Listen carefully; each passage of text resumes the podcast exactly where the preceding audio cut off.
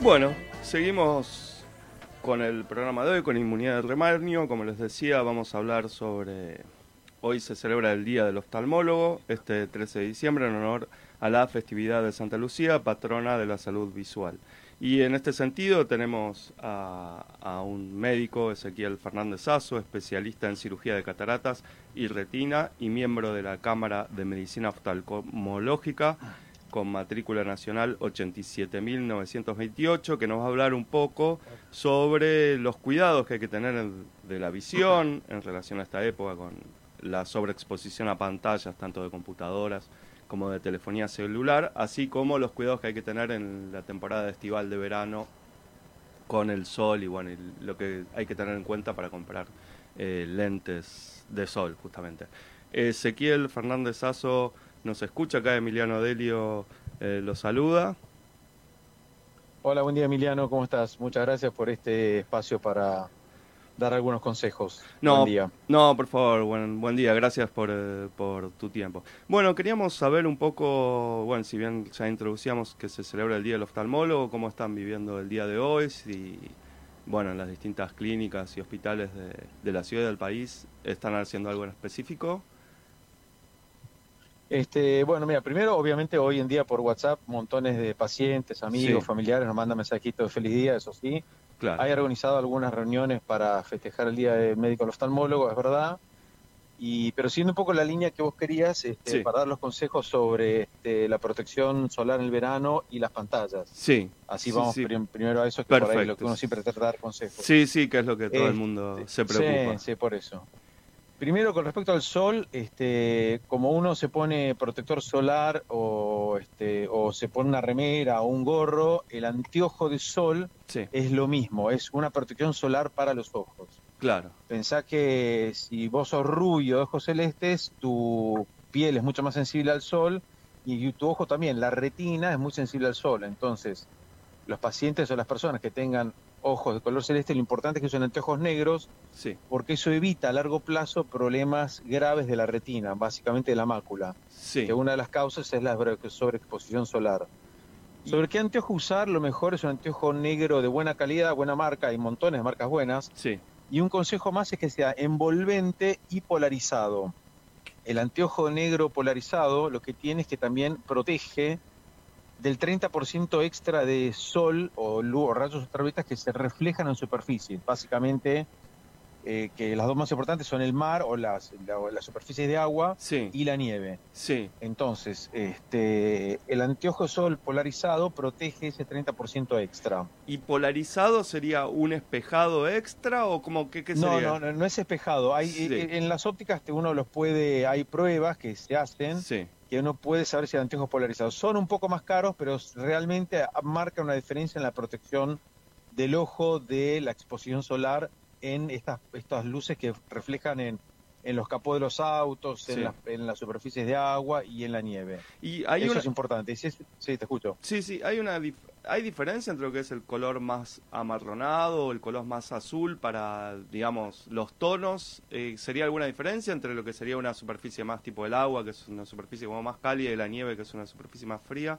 ¿O no? No, No, no, es- ahí no, no, no, No. eso es más gusto a cada uno, ¿viste? Hay Claro. gente que dice, le gusta más el polarizado más oscuro, más marrón y otro más negro. Claro, Eso no, no hay problema. no hay problema ahí. Este, no, no hay problema. Eso es de la protección solar. Después, obviamente, lubricar el ojo con lágrimas para protegerse de, de, digamos, de la arena, el ojo Sí. seco, que hace mucho calor afuera y mucho frío, cuando uno, si uno tiene aire acondicionado, se seca más el ojo Sí, y eso genera básicamente ojo seco o queratitis. También, obviamente, más veces de una vez, uno ha tenido que ir corriendo a la playa a sacarle arena a algún chico que de golpe le tiraron un baldazo de arena sí. Y este, están- te dan dando vueltas los párpados en la playa. Claro, porque raspa ahí Eso- la, la, sí, la- se raspa y eso es como una lija que te lija la córnea y te Sí. produce mucha alteración visual. Sí, Es asusta un poco, no es grave, pero es doloroso. sí, Eso con respecto a la protección solar. sí. Este, mm, lo que estamos viendo también desde la Cámara de Médicos Oftalmólogos es mucho problema con respecto a los usos de las pantallas. Eso sí, hemos visto un incremento este, de problemas, básicamente son dos. Un problema es que, que en realidad vamos a empezar al revés, no hay Sí. ningún rayo maligno que sea la computadora daña el ojo. Ajá. Uno podría estar este, mirando computadoras durante o cualquier tipo de pantalla durante muchas horas, pero no hay ningún rayo maligno. Lo que pasa es que cuando uno tiene que mirar una computadora uno parpadea menos. Al parpadear menos el ojo, se, el ojo se seca más. Entonces al secarse más, eh, a veces hay ojo seco y eso genera mala visión. Sí. Otro problema que hay es, por ejemplo, si vos tenés una piedrita en un zapato y caminas un kilómetro no pasa nada, pero si caminas 10 kilómetros te genera una ampolla. Claro.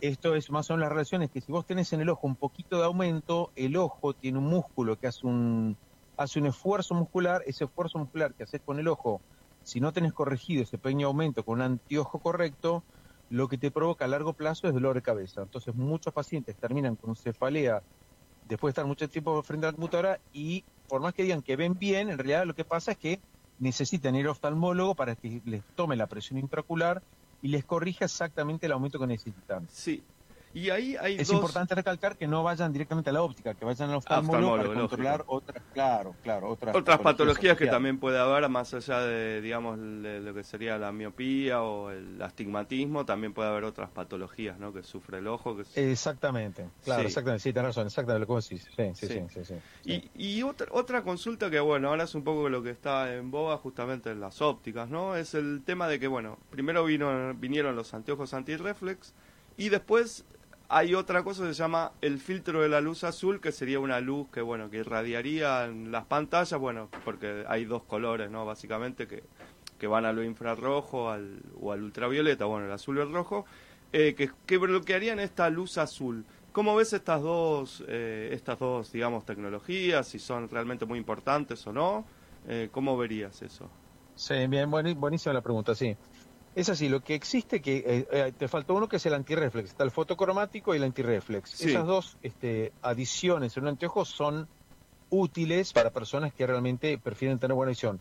Lo de la protección azul no está para nada demostrado su utilidad. Desde la oftalmología realmente no está nada demostrado que realmente haya un rayo maligno azul que sale de la computadora y dañe la vista. Claro. Eso es algo que nosotros eh, no lo recomendamos desde el punto de vista médico. Por ahí, si algún paciente quiere agregar los anteojos, bienvenido sea. Pero no está mostrado que eso proteja el ojo o la retina de eh, algún problema de, eh, de, rayo que sale de la computadora. No, eso no es así. Sí, sí, porque... Fotocromático antirreflex sí, fotocromático antirreflex sí, pero los Blue Cat o el, digamos, o el filtro azul no, no está para nada demostrado. Sí, sí. Ahí hay eh, las mismas computadoras tienen una aplicación, incluso creo que las últimas versiones de los sistemas operativos tienen una aplicación en el cual cuando es luz nocturna se baja la intensidad de azules, pero sería más por una cuestión de, de, de para posibilitar el descanso, pues bueno, se supondría que esta luz azul produciría insomnio, pero no sería un efecto, digamos, al ojo en sí, sino un efecto psicológico, por decirlo de alguna manera. Claro en ese sentido. Bueno, como bien decís, lo del insomnio es así, eso es una explicación que iba a dar ahora, que en realidad, eh, en chicos sobre todo, esto es un consejo de los pediatras también, sí. vos pensás que cualquier tipo de pantalla, computadora, celular, teléfono, este, qué sé yo, tablet, lo que sea, eso genera una estimulación del cerebro. Sí. Entonces, en chicos chicos, menores de 20 años, lo que mismo también los adultos, uno lo que debería hacer es apagar cualquier tipo de pantalla porque las pantallas generan una hiperestimulación cerebral que tarda más o menos el cerebro en bajar a la normalidad una hora.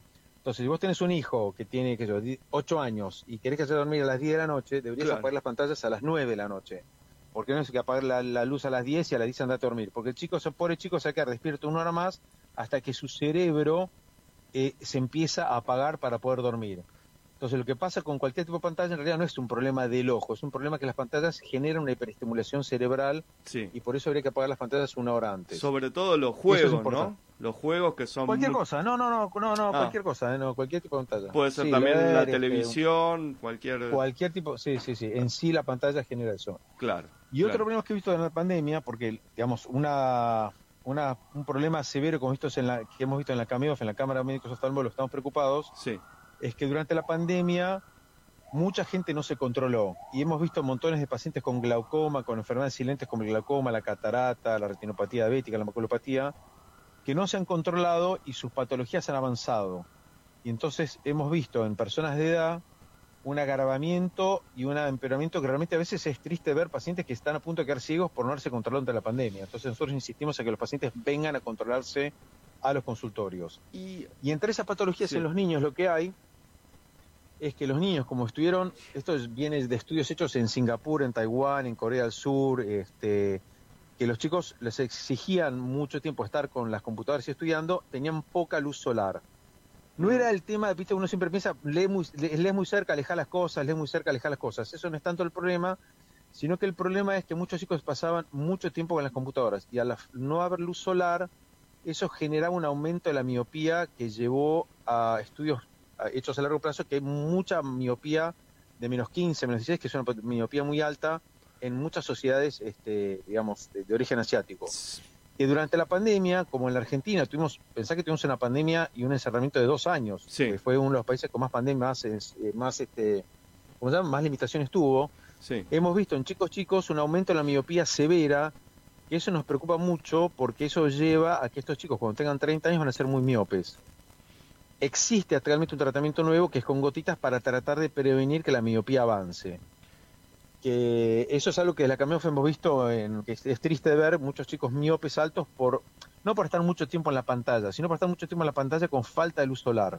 Entonces recomendamos, desde el punto de vista oftalmológico, apagar los, los, los, cualquier cosa de electrónica una hora antes, eh, si le duele la cabeza, controlarse para si no tiene un aumento, eh, y si tiene miopía, controlarse para tratar de estar en un lugar que tenga más luz solar. Y ahí hay uno de los consejos que se dicen que es que bueno, que cuando uno está mucho tiempo delante de una pantalla, que es conveniente cada una hora, no sé el tiempo exacto, alejarse y mirar hacia hacia, hacia el horizonte, mirar hacia lo lejos. ¿Eso cuál, cuál sería el efecto para el ojo? Sí, sí, perfecto, sí, te, tenés razón. Está la, hay una regla 30-30 o 20-20, eso varía un poco, pero básicamente es, es vos salís a trotar y te agarra un calambre y parás un poco y elongás. Sí. O, estás en la ruta manejando, tienes que hacer 300 kilómetros, en el kilómetro 150 por ahí parás un poco y te estirás un poco. Sí. Esto es algo parecido. Entonces vos estás con la pantalla mucho tiempo, básicamente sería media hora y descansar uno, dos minutos o tres minutos mirando a lo lejos para que el músculo del ojo que acomoda, pensá que el ojo es como una máquina de fotos, que tiene un zoom y un foco que acomodan según la distancia. Entonces, tres minutos cada 30 minutos o dos minutos cada 20 minutos es mirar a lo lejos para que el ojo se relaje. Sí. Eso es algo que recomienda. Sí.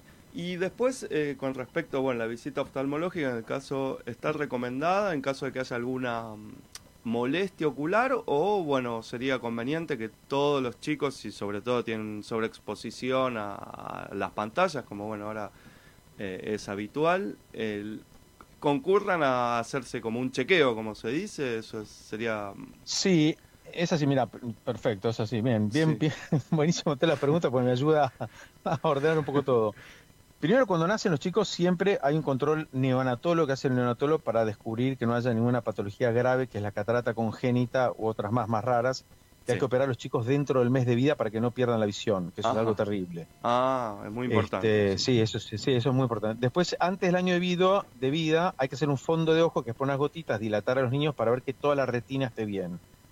Y después están los controles escolares para estar seguros de que eh, el niño ve bien, porque muchas veces pasa que el cerebro es muy plástico y si un chico ve mal de un ojo, el cerebro elige el otro ojo para ver y el ojo que ve mal, en vez de usarlo, lo anula. Entonces cuando tiene 18 o 20 años, de golpe se ve mal, sabe que se da cuenta que ve mal de un ojo y no puedes recuperar ese ojo, no hay forma que vean bien de vuelta. Sí. Entonces por eso es importante hacer chequeos en los niños recién nacidos, al, antes del año de vida, cuando están en el ingreso preescolar, y después a los eh, 10, 12 años para ver que tengan buena visión. Claro, eso, eso sería el problema que estamos teniendo, sí, el problema que estamos teniendo desde la cámara oftalmológica es que toda la aparatología que nosotros usamos eh, es importada y es en dólares. Y el problema que estamos teniendo es que pensar que nuestros costos son en dólares, en el 40-50%, y la aparatología que necesitamos empieza a tener problemas de eh, calidad, todavía no, pero vemos con riesgo eh, que no tengamos la aparatología para poder hacer los controles necesarios. Entonces, eso es un tema que también nos preocupa mucho, porque pensé que la Argentina es uno de los países que tiene una, oftalmología de excelencia durante años. Tenemos oftalmólogos como Nano, Malbrán, eh, los DOTS, que han hecho, que han hecho un camino de oftalmología enorme. Y hoy en día, con los problemas que tenemos, que pensé que nosotros las consultas las cobramos entre 900 y 1.500 pesos a los 120 días, y los insumos tenemos en dólares, tenemos un problema ahí que queremos seguir manteniendo una excelente calidad oftalmológica para poder hacer los controles y empezamos a tener problemas de importación o problemas de equipamiento. Esto es un llamado a tratar de que las autoridades, las prepagas, los sistemas de salud, todo el mundo reconozca esto y nos deje poder seguir teniendo una excelente calidad de atención. Sí. Porque a veces, no todavía, pero estos controles que yo te digo, calidad necesitan una patología en el medio que es en el 50% de las veces importada. Sí. Sí, sí, perfecto. Bueno, Ezequiel ¿Eh? Fernández Sazo, te este- agradecemos estos minutos y toda esta información que nos estás dando. Bueno, te felicitamos por el Día del Oftalmólogo y bueno, seguramente en otro momento te volveremos a llamar para ver todo lo relacionado con la salud de los ojos, que bueno, hoy con las pantallas son más que importantes.